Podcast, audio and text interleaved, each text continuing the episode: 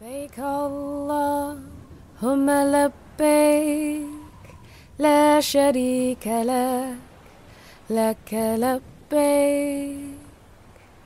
إن الحمد والنعمة لك والملك لا شريك لك. بسم الله الرحمن الرحيم وبه نستعين والصلاة والسلام على سيدنا ونبينا ومرشدنا حبيب الله محمد وعلى آله وأصحابه أجمعين Volvemos al Ghazali. Eh, habíamos dejado acá hace más o menos un mes en este punto que se refiere a la causa del ocultamiento de la gnosis de Allah, o sea, la causa de- del ocultamiento de la posibilidad de conocerlo. Y dice así el, el Imam al-Ghazali, dice así, es preciso saber que hay dos causas que impiden captar algo. Una es que sea algo oscuro, confuso o indefinido, y la otra es que sea extremadamente brillante, al punto que la visión no tenga la fuerza para soportarlo. Esta es la razón por la cual los murciélagos no pueden ver de día, pero sí de noche. No es porque las cosas son más claras de noche, sino porque la luz diurna es muy intensa y sus ojos son débiles. Análogamente, la dificultad para el conocimiento de Allah es su luminosidad, o sea, su luz, que al ser tan manifiesta y evidente, los intelectos no tienen la capacidad para captarla. Podrás entender esa luminosidad de Allah recurriendo a una analogía. Supón que ves una línea de texto escrita o unas puntadas en una prenda. No necesitas más para conocer la destreza, el conocimiento y el temple del escriba o del sastre. A través de su trabajo sus cualidades internas resultan claras y llegas a conocerlo. Del mismo modo, si Allah Ta'ala hubiera creado un solo pájaro o un solo árbol en todo el universo, quien lo mirara podría discernir la perfección del poder, conocimiento, majestad y grandeza de su Hacedor, porque los signos en este caso son mucho más claros que los del escriba o el sastre.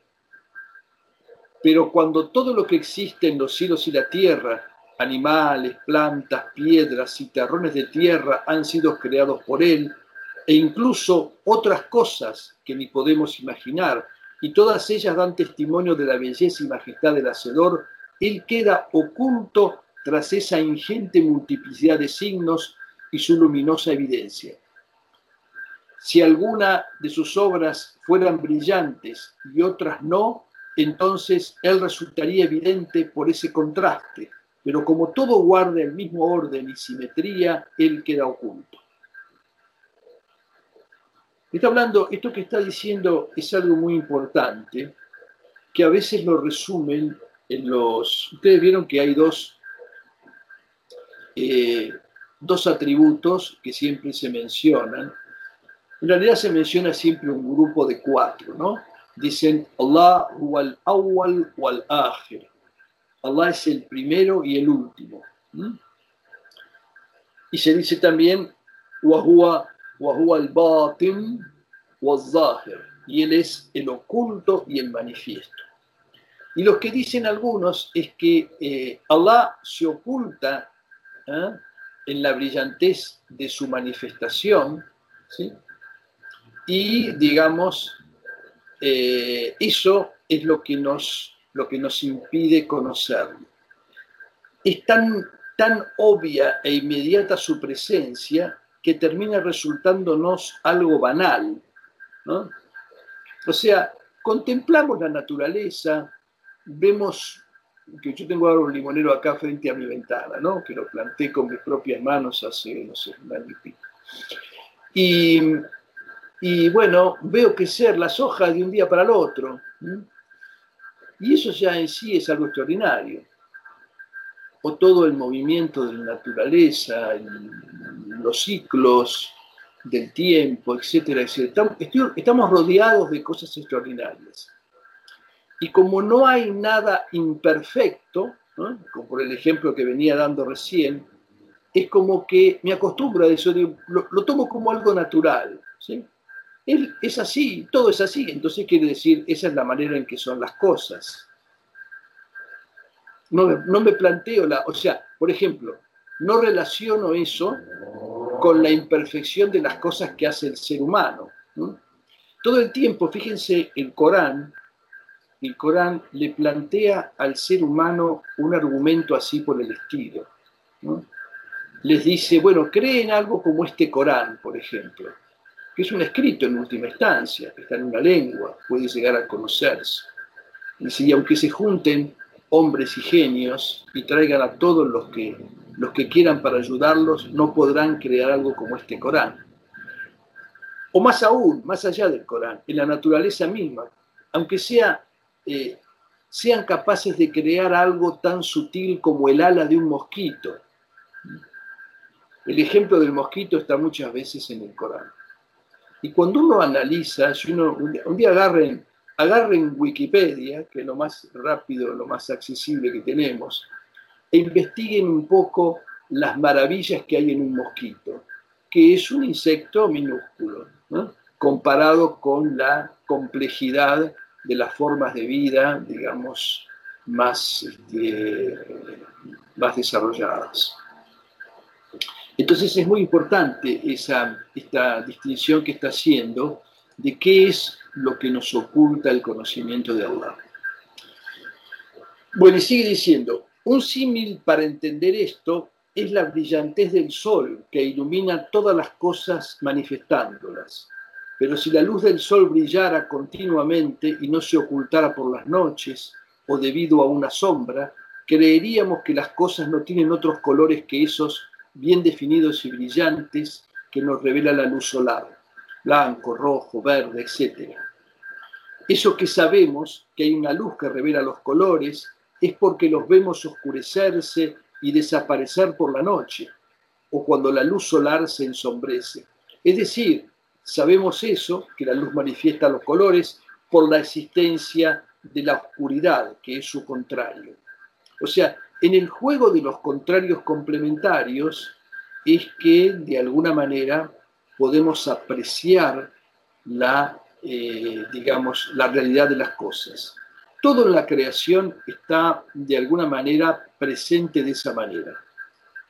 Cuando Allah subhanahu wa ta'ala dice en el Corán, hemos creado a todas las cosas de a pares, no se refiere solamente a las criaturas vivas, a la, digamos, a las diferencias en los sexos y demás, sino que se refiere a todas las cosas.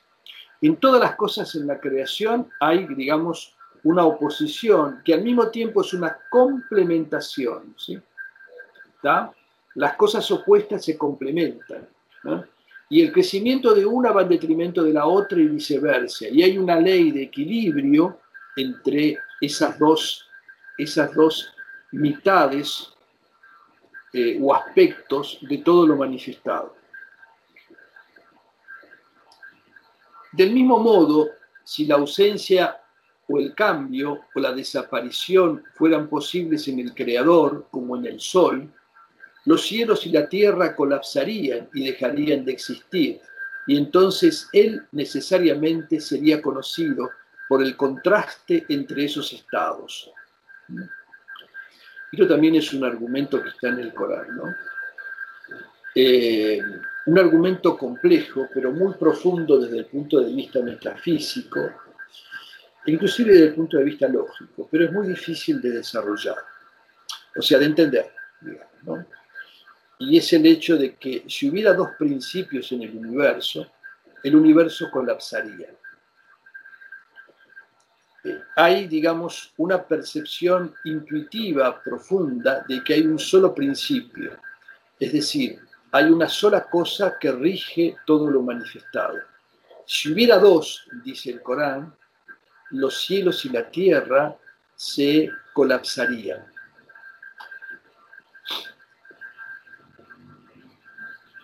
Y dice, pero como todas las cosas dan testimonio de un orden único y su testimonio es continuo y brillante, sin contrastes ni opuestos, es que él queda oculto por la intensidad de esa brillante evidencia.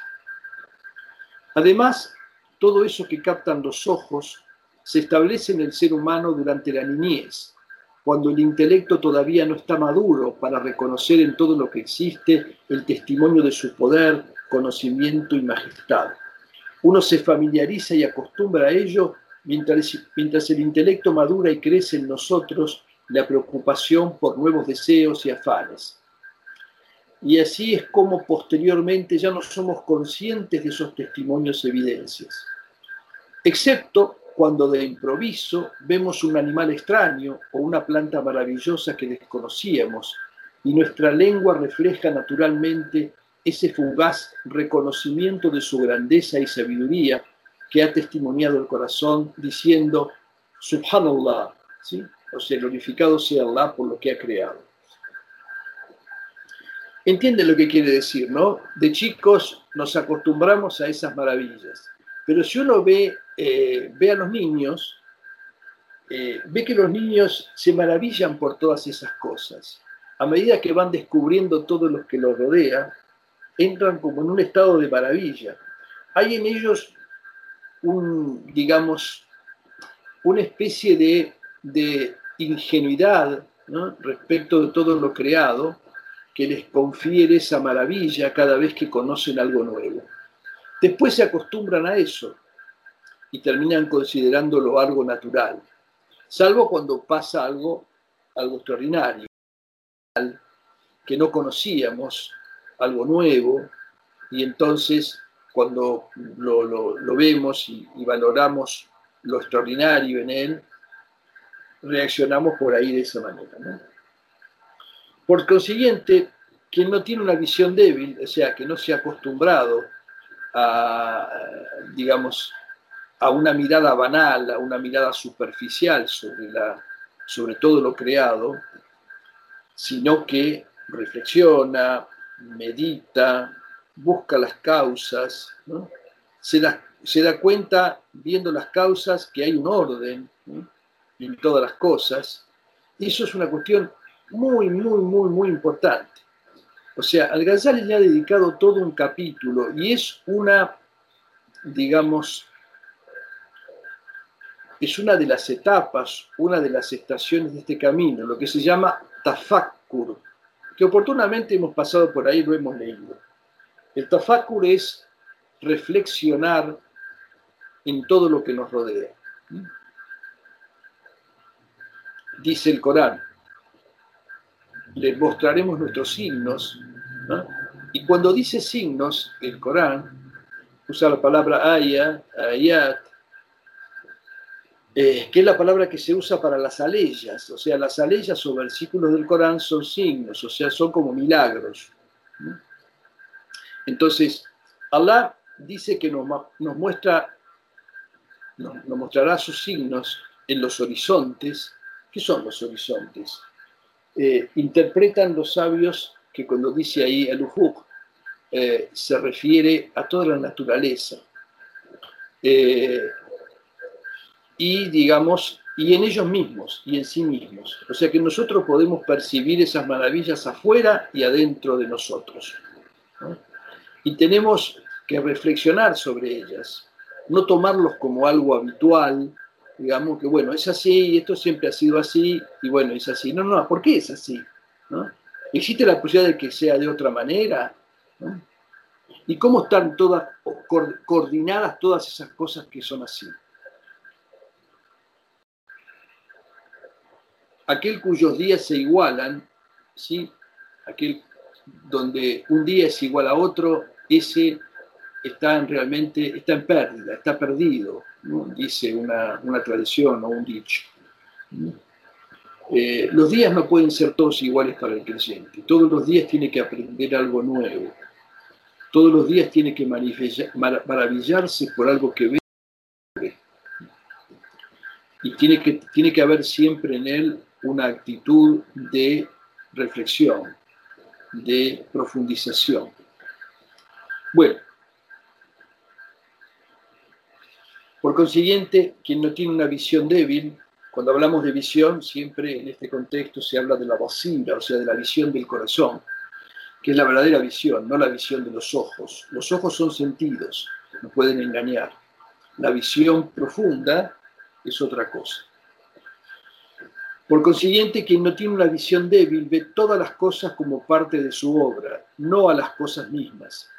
No ve los cielos y la tierra, sino que ve en ellos aspectos de su obra, como cuando alguien ve un texto escrito y no se fija en el aspecto de su tinta y su papel, sino que mira la derechura y armonía de sus líneas y trazos para descubrir y conocer al escritor a través de ello, o como quien ve una compilación y no mira los fragmentos que la componen, sino el orden en que fueron compilados para reconocer al compilador.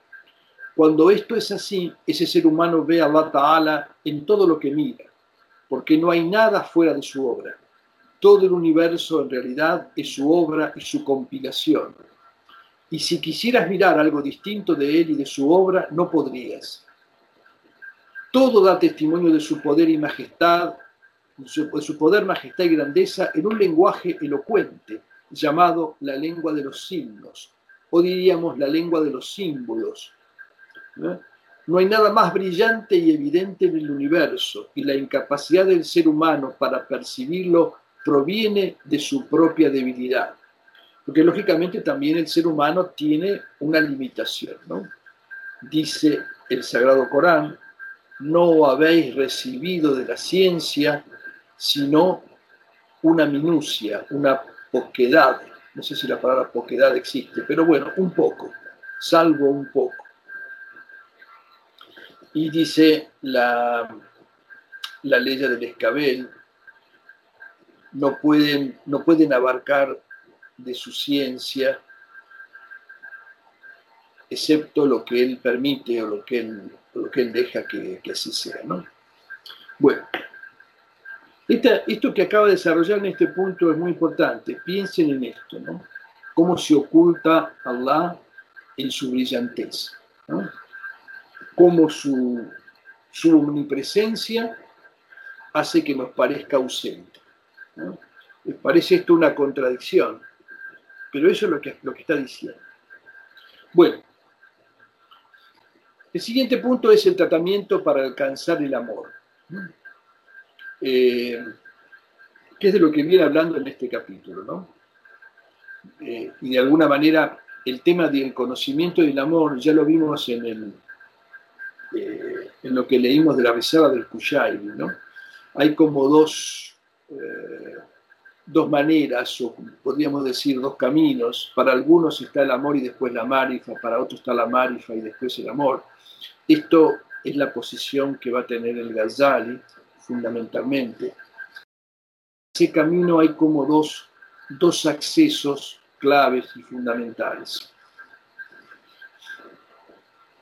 Siendo el amor la más elevada de las estaciones espirituales, conocer un tratamiento para alcanzarlo es muy importante. La primera medida de quien aspire a convertirse en un buen amante es apartarse de todo salvo el amado. A continuación debe estar siempre pendiente y atento a él, mirándolo. Si solo ve su rostro pero el resto, manos, pies, cabellos, queda oculto, lo, lo cual también es bueno, el amante también se esfuerza por verlos, porque cada belleza del amado incrementa su inclinación por él. Y así, perseverando de esta forma, es como surge el afecto en el corazón, pequeño o grande. O sea, evidentemente, como ya dijimos y quedó claro en todo lo que leímos en la risala del Kushairi, eh, el amor, ¿sí? El amor Allah es celoso. ¿sí? Crece en la medida en que uno no ama otra cosa. Crece en detrimento de todos los otros amores. Y solamente llena todo el corazón cuando ya no hay amor por otra cosa. E incluso se dice, no llega siquiera a penetrar en el corazón si ahí hay amor por otra cosa. Eso ya quedó claro en varios ejemplos que hemos hemos estado leyendo. El amor a Allah es también así. Y la primera condición es apartarse de este mundo y purificar el corazón de todo apego por él, porque amar a cualquier otro nos distrae del amor a él. O sea, esto es una cuestión básica, ¿no?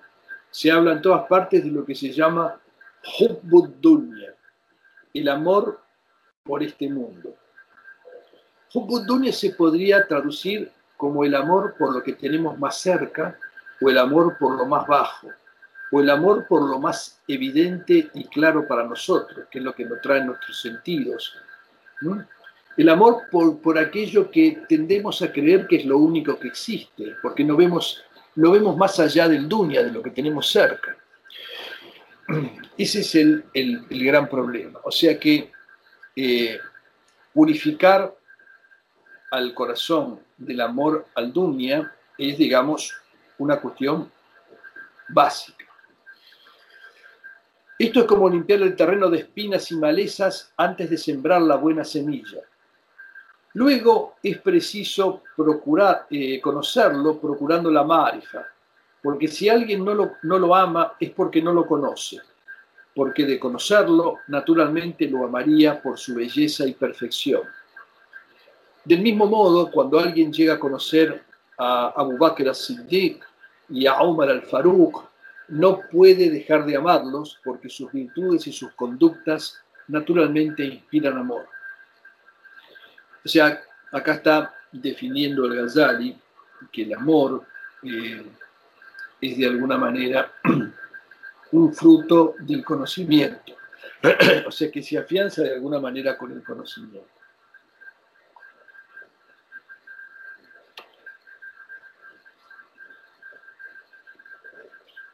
Llegar a la, gnosis, o sea, a la marifa, es como plantar una semilla en la tierra. Luego hay que ocuparse del zikrullah, el recuerdo de Allah, y de reflexionar en su perfección, belleza y poder. Esto es como regar esa semilla, porque quien recuerda mucho a alguien alcanza una familiaridad con él. Acá está sintetizando algo que ya dijo, ¿no? Entonces, ¿cómo hago primero? Eh, planté la semilla, que es esa aspiración que tengo, y el zikrullah y el tafakkur, o sea, el recuerdo de Allah y la reflexión, son la manera que tengo de cuidar esa semilla y regarla para que crezca. Es con el, o sea, el recuerdo de Allah eh, se compara, o hay algunas comparaciones en ese sentido, como, digamos, o esta cuestión de la semilla, como un punto, un punto blanco que aparece en el corazón, que va creciendo y va de alguna manera desplazando la negrura en el corazón. O diríamos quizás en un ámbito un poco más amplio, que sería el del pecho. Ustedes saben que en la, en la, digamos, fisiología espiritual del Corán incluso, hay algo que es la conciencia de la persona, que se lo llama en el Corán pecho, Sodar. Y dice muchas veces el, em, ¿cómo se llama? Dice muchas veces el Corán que Allah conoce lo que hay en los pechos, o sea, lo que el hombre, lo que el hombre oculta en su conciencia, y digamos, y lo, y lo que trama incluso, eso que se guarda para sí. Y en el medio del pecho está el corazón. ¿sí? Y dentro del corazón hay una serie de instancias más profundas que tienen nombres en el Corán. Básicamente se habla de algo que es el fuad, fuad que es como, fuad es un, es un ascua, un ascua ardiente. Es como si dentro del corazón hubiera algo en donde está el fuego. ¿Vieron, ¿Vieron cómo es un ascua?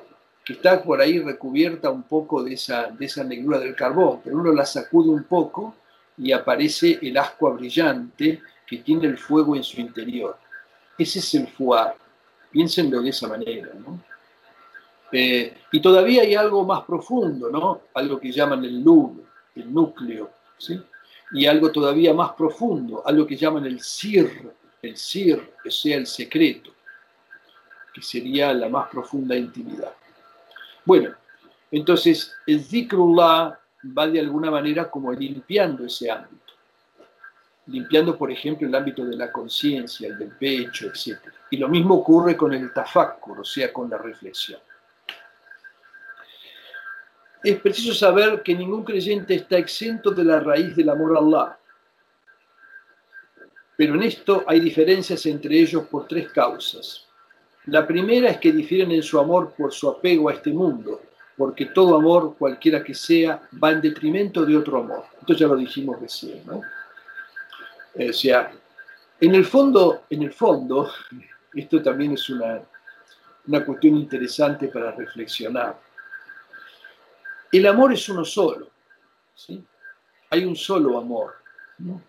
Hay como una especie de principio unitivo, digamos, que tiende, digamos, a, esa unidad de la cual todo proviene, al reconocimiento de esa unidad y al, y al trabajar al unísono con esa unidad. Pero después, digamos, eh, aparecen una serie de desvíos y, digamos, eh, hay, una, hay una, digamos, una imagen, una imagen moderna, que no sé si está, bueno, la, hemos leído por ahí algunos en los, los de nuestra, de nuestra tarica, que es este, que, comparan por ahí el amor con la, con la electricidad, digamos. Y cada uno tiene, digamos, la electricidad es universal, ¿no? Pero cada uno tiene un, un foco diferente, o sea, cada uno es una lámpara diferente. ¿Está? Entonces hay esas lamparitas chiquititas esas LED que apenas iluminan un poco, y hay unos lamparones grandes, como eso que tenemos en las, en las, calles para iluminar. Entonces, la manifestación de esa electricidad es diferente en las criaturas. Pero en realidad está respondiendo, hay una sola cosa que es, la, que es esa electricidad. También es importante ver ese, ese aspecto. Detrás del amor al dunya está también el amor a Allah. Eso lo, expresa un dicho de, Ibn Arabi muy profundo que dice, Allah está detrás de todo adorado. ¿Sí? Dice, Allahu wara'u kulli ma'bud. Dios está detrás de todo adorado. O sea que si yo adoro este mundo, de alguna manera, eso es una degradación de mi adoración a Allah.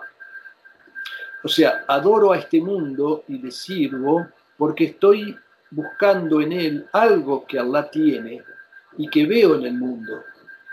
Lo que pasa es que no me doy cuenta que Allah tiene mucho más. ¿eh? Eso lo dice muchas veces el Corán. Ese tipo de comparaciones que hace el Corán son muy profundas. Dice, procuran este mundo, pero los tesoros que hay junto a, su Señor son mucho, más, son mucho mayores. O cuando da el Corán el ejemplo de quien eh, vende su felicidad o su fe por un precio exiguo, o sea, por, por como decirlo, por monedas. Eso también es, es importante. O sea, hay algo que está más allá que no vemos. Pero en última instancia, lo que quería destacar es esto todo el amor proviene de una misma fuente, cualquiera sean sus manifestaciones, y que todo aquello que adoramos, porque la adoración es una forma del amor, también en todo lo que adoramos, detrás está, está Allah. Bueno, y hay muchas, este, hay algunos cuentos. Hay un cuento que siempre cuento sobre ese tema y que lo ejemplifica muy bien, que viene Moisés eh, iba Moisés caminando y encuentra a un hombre inclinándose ante un ídolo, ¿sí? hecho de piedra y demás. Este, y entonces Moisés agarra y lo, lo reta y le dice, sos un ignorante, ¿cómo puede ser que una criatura como tú, un ser humano, se esté inclinando y, digamos, adorando una figura de piedra que puede caerse y romperse, que no tiene ningún valor, ningún poder sobre tu vida, cómo haces semejante cosa, etcétera. Y entonces el hombre se fue achicando y qué sé yo, y se fue con la cabeza baja, todo compungido, digamos, totalmente, digamos, anonadado por, esa, por ese reto que había recibido de Moisés. Y cuando el hombre se va, Allah se dirige a su Kalim, a su interlocutor, que así se lo llama Moisés, ¿no? Kalimullah, el que habló con Dios, porque habló con Dios en, digamos, en el monte, ¿no? como sabemos por la historia. y le dice, ¿por qué hiciste eso con mi siervo? ¿Cómo? Y se estaba adorando. Dice, bueno, dice, ¿y qué hay detrás de ese ídolo, sino yo? ¿Qué hay detrás de todas las cosas, sino yo? Eso también demuestra que, digamos, hay que proceder con cautela en esta cuestión, ¿no? No tanto con los demás como con uno mismo. Metamorfosear o comprender que muchas de nuestras adoraciones, en realidad falsas, son adoración a Él, también nos acercan y nos permiten acceder rápidamente a transmutar todas nuestras, todas nuestras devociones en devoción a Él, todos nuestros amores en amor a Él, porque hay un solo amor, no hay muchos.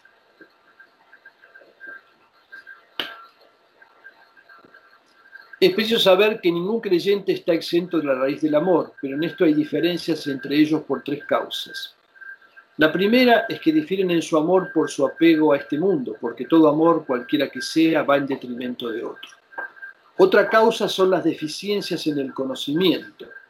La gente común, por ejemplo, ama a Shafi porque lo considera un gran sabio, pero los juristas, que conocen más en profundidad sus estudios y logros, lo aman más y Al-Muzani, que era su discípulo y conocía todas sus doctrinas, sus estados espirituales y su carácter, lo amaba más que los otros juristas. Bueno, acá da un ejemplo, de, o sea, Shafi es uno de los fundadores de las escuelas de derecho, ¿no? Y era la escuela de derecho que seguía el Ghazali. El Muzani, este es el, el gran, este, el principal discípulo que tuvo a Shafi. Y bueno, lógicamente quien conoce más a alguien más profundamente es que está en mejores condiciones para amarlo. Por ende, quien llega más cerca de Allah Ta'ala lo ama más. Y la tercera causa son las diferencias entre los creyentes en el recuerdo y la adoración con las cuales se alcanza la intimidad, o sea, el uns. Las disparidades en la fuerza y cualidades del amor tienen, por lo tanto, tres causas. En cuanto a quien no lo, ama para nada, es porque no lo conoce en absoluto. Así como naturalmente se ama la belleza de la forma exterior, lo mismo ocurre con la belleza de la forma interior. El amor es pues el fruto de la marifa, y la perfección del conocimiento de Allah se alcanza por dos caminos. Uno es el camino de los sufíes, que son los castos de esta época quienes por medio del combate interior purifican sus corazones con el recuerdo continuo de Allah, olvidándose de todo y hasta de sí mismos fuera de él. Luego, los efectos del jihad y del zikrullah comienzan a manifestarse internamente, y así la grandeza de Allah se vuelve evidente, como en la contemplación directa. El símil de esto es como arrojar una red para cazar. Quizás alguna presa caiga en ella o quizás no. Puede que se atrape un ratón o bien un halcón. Hay grandes diferencias en esto que dependen de la, de la felicidad y la fortuna.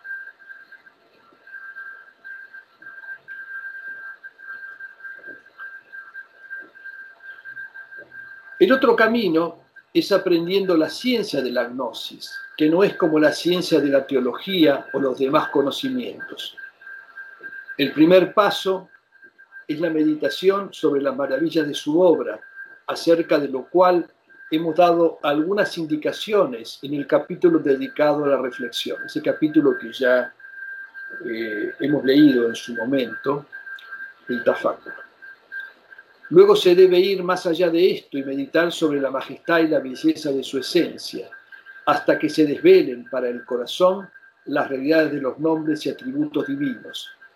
Este es un estudio largo, pero es posible que el perspicaz logre su objetivo si encuentra un maestro sabio, o sea, un ustad aref, que lo guíe. En cambio, el de pocas luces no lo logrará. El símil en este caso es como arrojar una red en la que puede ser que caiga o no una presa. Pero, perdón, el símil en este caso no es como arrojar una red en la, en la cual en la que puede ser que caiga o no una presa. Es más bien como la agricultura, el comercio y ganarse el sustento con esfuerzo, como cuando alguien consigue algunas ovejas y las cuida para que se reproduzcan. Sin duda crecerá su rebaño y su riqueza, salvo que un rayo la destruya. O sea, está dejando todas las cuestiones en última instancia, en este campo, a, a la predestinación, porque hay una predestinación espiritual. Y esto de alguna manera está señalando como que hay, hay dos caminos. Hay un camino que tiene mucho que ver con ese proceso de purificación y de, em, de devoción interior, de dedicación plena, que él lo, lo asimila acá con el camino de los sufíes, con una parte del sufismo, diríamos. Y hay otro camino, mucho más difícil, eh, que es un camino que tiene que ver con el conocimiento, que es un camino también repleto de peligro, el anterior, ¿sí? Eh, y esto podría decirse que es de alguna manera como todo en la creación. Vieron como todo está hecho de, dos maneras o de dos partes o con dos, eh, con dos ejemplos mm, complementarios podría decirse que el camino, que ese camino que mencionó primero, que es un camino de, purificación interior y demás, es un camino pasivo, ¿sí? Es decir, un camino pasivo. Yo, digamos, preparo las condiciones y espero que se manifieste en virtud de esas condiciones lo que estoy anhelando. El otro, este otro es un camino activo, por eso lo compara con la agricultura. Eh, la diferencia entre echar una red a ver lo que uno, o sea, es la diferencia, es la diferencia entre eh, una, una dicotomía básica que hay inclusive en la descripción de la sociedad humana, entre, digamos, la sociedad del cazador y la sociedad del agricultor. Uno sale, digamos, y caza y puede que tenga suerte, no. El otro trabaja la tierra y demás. Ambos dependen en última instancia del decreto de Allah, pero son como dos actitudes, una pasiva y otra activa. Eso se ha dado también. Es mucho más común la primera actitud, está mucho más extendida. Hace un tiempo leí algo este, que en la misma época, en Konya, ¿sí? ustedes saben que Ben Arabi estuvo en Konya, bastante tiempo y anduvo por Anatolia en sus viajes, hasta que finalmente en los últimos años de su vida se fue a radicar en Damasco y allí se quedó hasta su muerte y allí, digamos, mm, terminó de escribir su obra cumbre, eh, por lo menos la segunda edición de su obra cumbre. Pero estuvo ahí en Konya. Y de ahí de Konya es este, su, hijo espiritual, ¿eh? Sadruddin al-Kunawi. Kunawi quiere decir de Konya, ¿no? Este, a eso significa esa, esa misma que tiene ese, ese apellido, al-Kunawi. Y su tumba está ahí en Konya. Y en la, en la época en que existía el grupo del Kunawi, que fue algo así como el hijo espiritual de Ben Arabi, en el tema de la, de, esta, de este camino del conocimiento profundo, estaba también en Konya el, digamos, estaba también en Konya eh, Rumi, ¿sí? Y sus discípulos. Y dicen las, tradiciones, dice la historia, digamos, las tradiciones, que el grupo de, de Rumi era muchísimo más numeroso ese grupo de, entrega, porque es un camino, digamos, no sé si decirlo más fácil, esto es, pero bueno, algo así. En cambio, el grupo, de, el grupo del Kunawi era muchísimo más reducido. Y acá dejamos esto porque, bueno, no, no, vamos, mejor yo, dejamos esta, esta discusión sobre estos dos, estas dos posibilidades. Quien busque el amor por otro sendero que el de la marifa, busca lo imposible. Y quien busca la gnosis fuera de los dos caminos que hemos mencionado, no la obtendrá. Quien suponga que alcanzará la aventura espiritual en la otra vida sin amar a Allah Ta'ala está errado. La felicidad del más allá no es más que llegar a él y contemplarlo. Y si alguien ha alcanzado algo de la gnosis y lo ha amado antes de morir, pero debido a los obstáculos de la vida mundanal se vio impedido de lograrlo plenamente, aunque pasó su vida añorándolo, cuando llegue a él y el velo de los obstáculos se levante, sentirá un placer inmenso. Es decir, uno tiene que conseguir en esta vida lo que pueda del conocimiento de Allah y del anhelo de Él, aunque no logre que se, que se caigan los velos en este mundo dentro de lo que pueden caerse, ¿no? ¿Está? Porque entonces, cuando cese la, la condición de estar en este mundo y veamos entonces con la visión de la realidad las cosas, entonces ahí encontraremos el placer que estábamos anhelando en este mundo. Eso es la felicidad espiritual, o sea, ese es el tema de esta obra. ¿no? Si no lo amó, no sentirá ningún placer. O sea, quien finalmente eh, se encuentra con el amado, ¿sí? aunque, aunque estuvo penando por eso toda su vida, finalmente cuando lo encuentra, encuentra la felicidad. Y esa felicidad está en relación directa al, anhelo que tuvo, digamos, ¿no? naturalmente. Si no lo amó, no sentirá ningún placer. Y si lo amó un poco, su deleite será así de exiguo, porque la felicidad y el placer son proporcionales a la añoranza del amor. Pero si alguien no ha hecho nada por eso, o sea, por el conocimiento y el amor a Allah, y se ha acostumbrado al opuesto, que Allah nos ampare, relacionándose e intimando con eso, no hallará en el más allá sino pena y desgracia. Esos son los desgraciados, no los felices, ¿no? Las mismas cosas que serán motivo de placer y felicidad para los demás serán causa de disgusto y desgracia para él. Es como un barrendero acostumbrado a recoger inmundicias que entra al mercado de los perfumistas y se desmaya cuando esas finas fragancias entran por su nariz. La gente se le acerca y rocía agua de rosa sobre su rostro para que vuelva en sí, pero solo consiguen que empeore, hasta que llega un hambre que vio al barrendero haciendo su trabajo y sabe por qué se cayó inconsciente, y recogiendo un poco de estiércol, lo acerca a su nariz y el desfallecido se recupera exclamando, ¡ah, qué bello aroma! El que se ha habituado a los placeres de este mundo y termina amándolo es como ese barrendero, y como él no encuentra nada que le agrade en el mercado de los perfumistas. Y peor aún, todo lo que hay, eh, allí es contrario a su naturaleza y solo acrecienta su pena no encuentra la inmundicia y el estiércol al cual está acostumbrado. Análogamente, el que no ha cultivado nada de la gnosis y del amor, no encontrará nada en el más allá. Todo lo que hay allí será contrario a su naturaleza y solo le provocará aflicción y penuria. El más allá es el mundo de los espíritus y el mundo de la belleza y de la presencia divina. Y afortunado es aquel cuya naturaleza ha sido dotado de una afinidad y aptitud con ese mundo, y entonces encuentra allí lo que le agrada. Todo el entrenamiento espiritual, las devociones y la gnosis son para forjar esa afinidad y aptitud, y el amor es la esencia de la misma. A esto se refiere el dicho del Corán que dice, Habrá triunfado quien la purifique, es decir, a su alma y viceversa. Todas las desobediencias, las pasiones y el apego a este mundo son lo contrario a esa afinidad. Y de ahí que dice la ley siguiente a esta, y habrá fracasado quien la corrompa.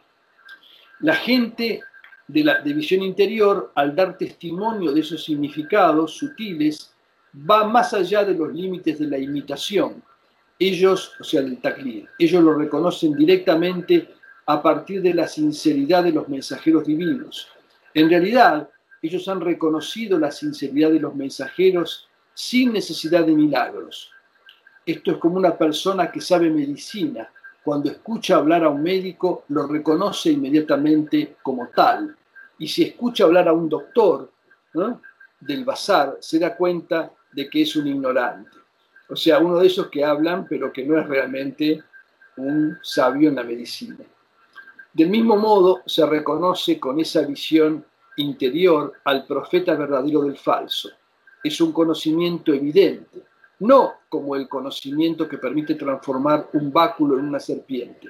Este último conocimiento corre peligro de ser anulado, aunque fuera un becerro de oro que muge, distinguir un milagro, un milagro de la magia no es fácil. Bueno, y hasta aquí llegamos, pero hay alguna, alguna observación que puse acá sobre este tema y que tiene que ver con... Eh,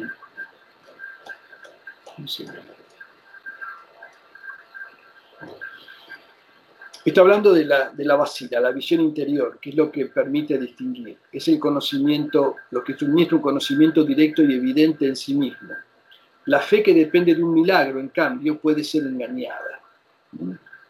O sea que los milagros, este, en, determinada etapa, pueden ser un soporte, pero hay que ir más allá de eso.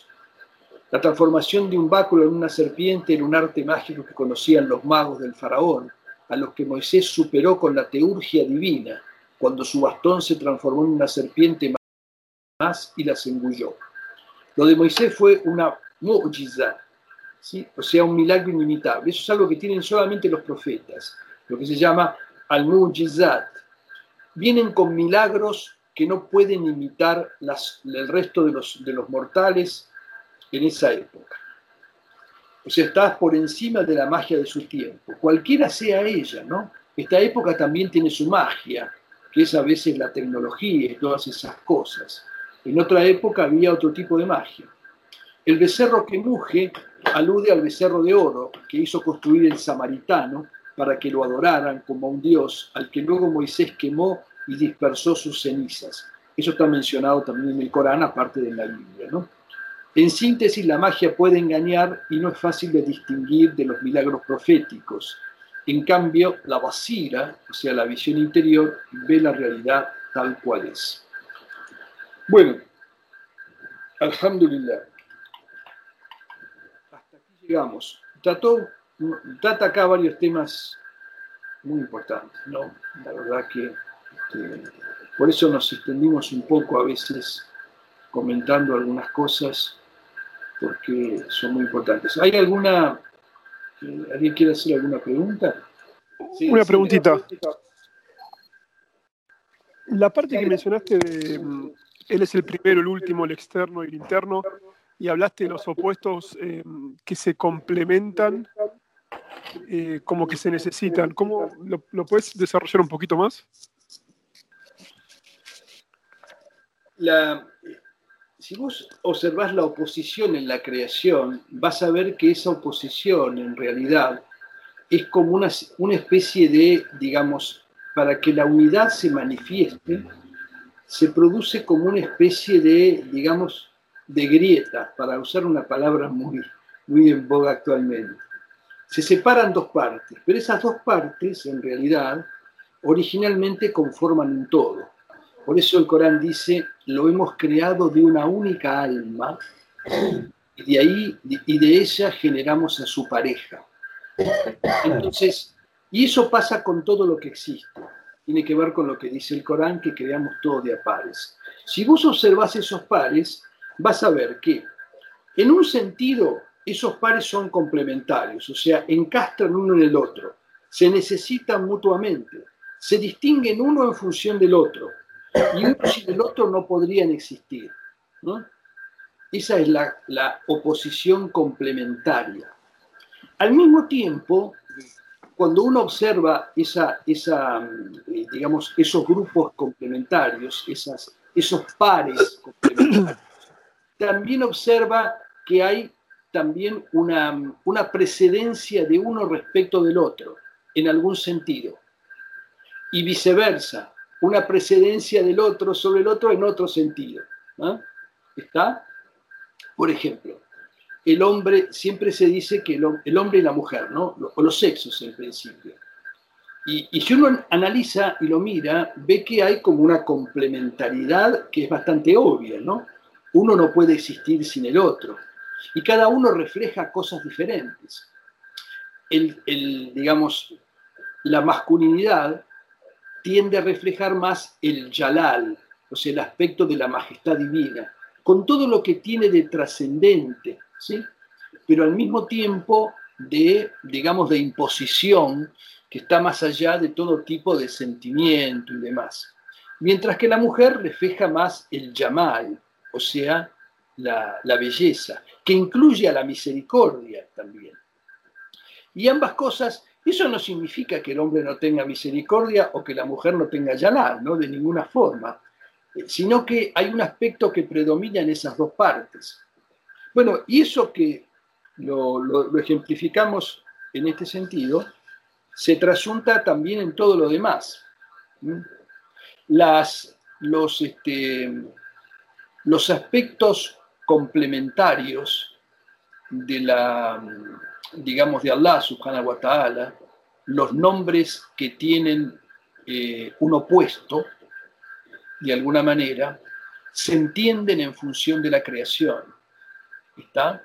De alguna manera, eh, no es que no estaban antes en Allah, sino que es en la, es en la manifestación donde uno puede percibirlos. Para hablar de, de oculto y manifiesto, tiene que haber alguien que perciba para distinguir lo manifiesto y no percibir lo oculto. Para hablar de primero y último, tiene que haber tiempo. Y para que haya tiempo tiene que haber, tiene que existir la manifestación. El tema de la complementariedad de, todas las cosas, primero está, digamos, la visión más ignorante de todas es ver esos opuestos como opuestos, ¿sí? no distinguir que forman parte de una unidad, o al menos no distinguir que son complementarios. la primera distinción es distinguir que son complementarios. Después uno se da cuenta que en realidad forman parte de una sola cosa. Por eso en el simbolismo de muchas tradiciones, la criatura humana es representada como una hermafrodita. ¿Por qué? Porque en su origen tiene a los dos sexos. O sea, el, ser humano realizado trasciende esa oposición, digamos, complementaria que hay en la manifestación. No sé si esto explica o era lo que vos querías preguntarme. sí, perfecto. Perfecto. Bueno, alhamdulillah, este, seguiremos inshallah en este horario por ahora. El Islam no es la religión del futuro, el, Islam es la religión eterna, es el din de la fitra del ser humano, es el din de los profetas anteriores a Muhammad que dicen en el Corán somos musulmanes. No hay dos din, ¿sí? Hay un solo din que es el din de la fitra, que todos han seguido, aunque después sus disposiciones puedan variar y es el din que se adapta naturalmente a la naturaleza humana. El profeta Muhammad está claramente definido en el Corán, ¿no? De muchas maneras, inclusive delimitando bien su función. No me animo a definir al profeta, ¿no? Lo han hecho los poetas, lo han hecho los auliá. Yo creo que la, esencia del Nabi salam es que él es la primera luz manifestada por Allah es en realidad el, alfa y el omega. En realidad todo lo que está por debajo de él es una expresión de su realidad. Por eso cuando le dijo el profeta Jabir al antes de que fuera creado Adán, ya existía la luz de tu profeta. Y ese es un secreto importante si uno lo medita, ¿no? En realidad, como que toda la creación, todo lo que existe, de alguna manera, está justificado por su existencia. Es simplemente el peso de la fe y el peso de la certidumbre que se ha ido sumando con los años y que me ha ido dando pruebas. Entonces eso sí es lo que me permite ver la enfermedad como una contingencia más de este mundo, digamos, que todos padecen y yo no la estoy pasando todavía por lo menos tan mal en ese sentido. La experiencia de la muerte es claramente una experiencia central. Creo que es un hadith y Allah, nada lamento tanto como en ponerle a mi siervo creyente la muerte, porque sé que la detesta. Yo creo que la partida tiene que ser tanto más serena cuanto ha sido la, fuerza de la fe. ¿no? Hay una regla de oro que nos explicó varias veces zumbaba y que es fundamental. Cuando vayas a hacer algo, fíjate si eso que vas a hacer te beneficia solamente a vos y no beneficia a nadie más. Si es así, mejor no lo hagas. Si te beneficia a vos y beneficia también a otro, entonces sí puedes hacerlo. Y si te perjudica a vos y beneficia al otro y conseguís hacer eso, ese es el grado más elevado. Es el izar, es el altruismo, en donde uno, digamos, entrega su parte de la acción. Yo creo que esa regla de oro es, es clave para vivir. Si alguien la pone en práctica, realmente alcanza la felicidad. Sacrificarse por el otro, perjudicándose uno mismo, ese es claramente el grado más elevado.